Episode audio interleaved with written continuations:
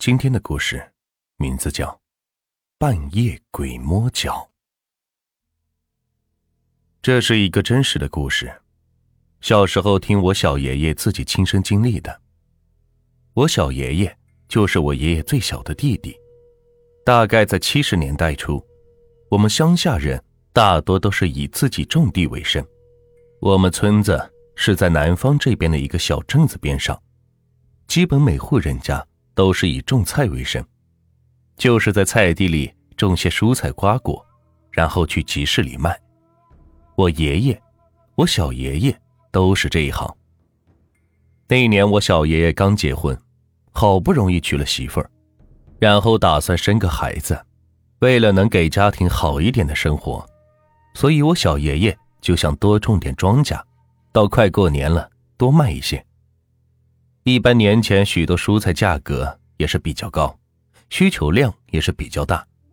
相信许多种菜的人都知道，好多蔬菜到冬天是容易冻死，不容易存活，都需要搭建木盆。那个时候都是自己用竹子搭个框架，然后用塑料薄膜铺上去，用石头压住。由于我们村子离镇子近，附近的山上别说竹子了。连烧火的茅草都被人抢完了，这种情况，相信你去问老一辈的人都见过。所以，你想砍竹子，就得远一点地方找那些熟人家里有竹山的人，送点东西，要求人家让你砍一些回来。也有出钱的，反正就是这么回事我小爷爷在没结婚之前是个贩牛的，就是把小牛买来。转手卖出去，或者养大点再卖，自然认识些朋友。正好有个朋友那边的家里有竹山，只是比较偏远，在我们这边属于真正的大山里的村子，也没几户人家。我小爷爷的朋友也一般到过年才回家一趟，因为这个事我小爷爷的朋友就特地的带着他回了一趟老家去砍竹子。这个故事就是从砍竹子开始。两个人是往山里走了两天，才到了那个村子。村子里也没几户人家，更是没有几个人。我小爷爷的朋友家的房子是在半山腰上的，也没什么邻居。据他所说，那个房子还是刚建的，挺不错，至少门都是新的。但是那个时候的房子再新。也是用木头、泥土搭建，根本没有现在的水泥、黄砖这些。半山腰的房子周边也是没有邻居，山上的路也是杂草丛生，周边还有几座孤坟。这种情况在那个年代是挺常见的，毕竟山里的人那个时候都是土葬，也没有公墓这些。第一天，我小爷爷。就在离他朋友家大概半个小时路程的山上砍竹子，他朋友就在家里打扫，给他做饭吃。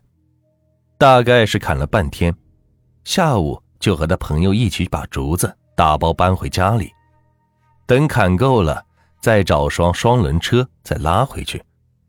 那天是特别的累，晚上两个人就合着一张床是睡着了，一觉睡到天亮。也并没有发生什么。第二天，两个人是一起出门砍竹子，回家吃饭。到了第三天，差不多砍好了，于是两个人商量着，先分出一个人出来，把竹子先拉一车出来，另一个人再砍一天，到时候再一起把剩下的都拉出去。由于我小爷爷的朋友路比较熟，所以他先拉了一车出来。留着我小爷爷再砍一天，于是当天中午，他们就装好车，我小爷爷的朋友也是拉着竹子就出来了，我小爷爷就继续进竹山里砍一些，到了傍晚就回到他朋友家吃点东西睡觉。当天，据我小爷爷说，人也没有感觉有多累，反正洗洗就睡了。大概半夜吧，本来人躺在床上。房子门都是关着的，还盖了被子。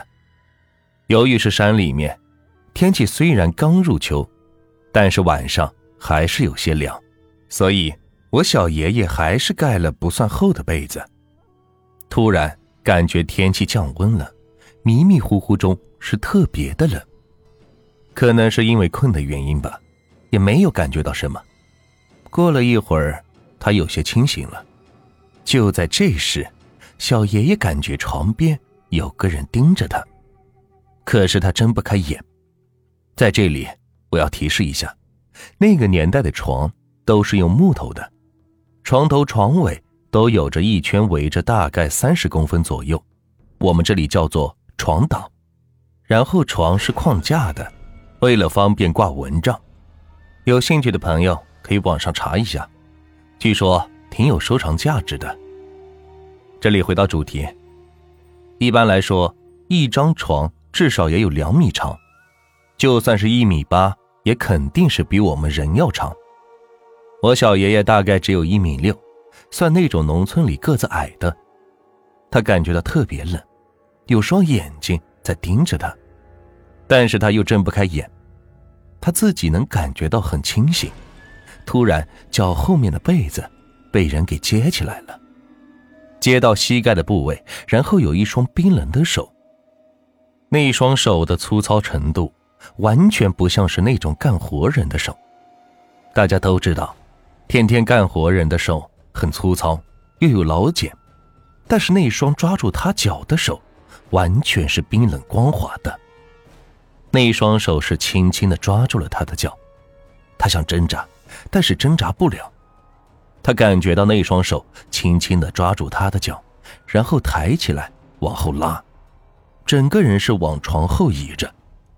然后那双手把他的脚放到了后面的床档上，那个姿势就是脚挂在后面的床档，头蒙在被子里，膝盖到脚的脚底是没盖着被子的，冷气是从脚跟处传来，然后特别的冷。我小爷爷想努力的睁开眼，但是就是睁不开，他感觉到非常害怕，但是又喊不出来。突然，他听到一句话。是一个女人的声音，说了一句：“这个姿势就对了。”不知道过了多久，我小爷爷一直是没有睁眼，一直在努力的挣扎。突然一下子是惊醒了，他以为是个梦，可他突然感觉到下身是一阵的酥麻。他发现他的脚就挂在床后的床档上。膝盖下面是没有盖被子，而且被子往上折的是非常的整齐。我小爷爷是立马起来，跌跌撞撞的跑到了一楼大院，看到天亮了就跑到村子里，一路上是一刻都没有停。回来的路上是遇到了他的朋友，说了这个事，他朋友是不太相信。后来两个人又仔细想想，不对，我小爷爷没再回去。他朋友一个人回家，把竹子拉回了我们村子，然后两个人一起在我小爷爷家吃饭，回忆起这件事情。他们想了想，确实不对。据说他那个朋友还买了些祭品回家去了。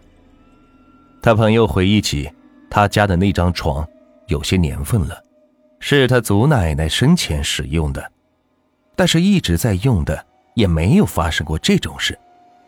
不过他说，他祖爷爷年轻时去山里，脚被那些利器给刺伤过，那时候没钱看医生，后来经常是发炎溃烂，睡觉只能把脚挂在床档上，这样就不会弄脏床单。后来生病去世，也是在这张老床上，吓得我小爷爷有一阵子是没缓过来。后来这个事我小爷爷还经常提起来，旁边的人都说。他被他朋友给捉弄了，但是他后来仔细的想想，也不对。第一，房子的门是从里边锁着的，外面是根本开不了。这件事小爷爷记得很清楚。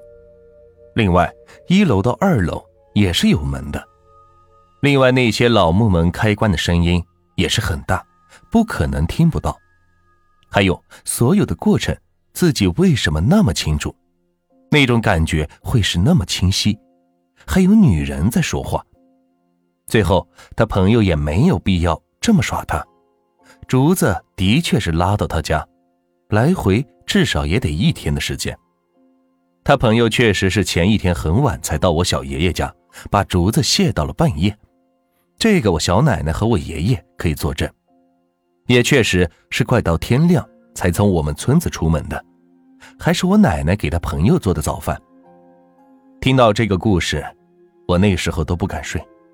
前几年我小爷爷在我家吃饭，还说起这件事。他说这件事之后，真的挺信鬼神的。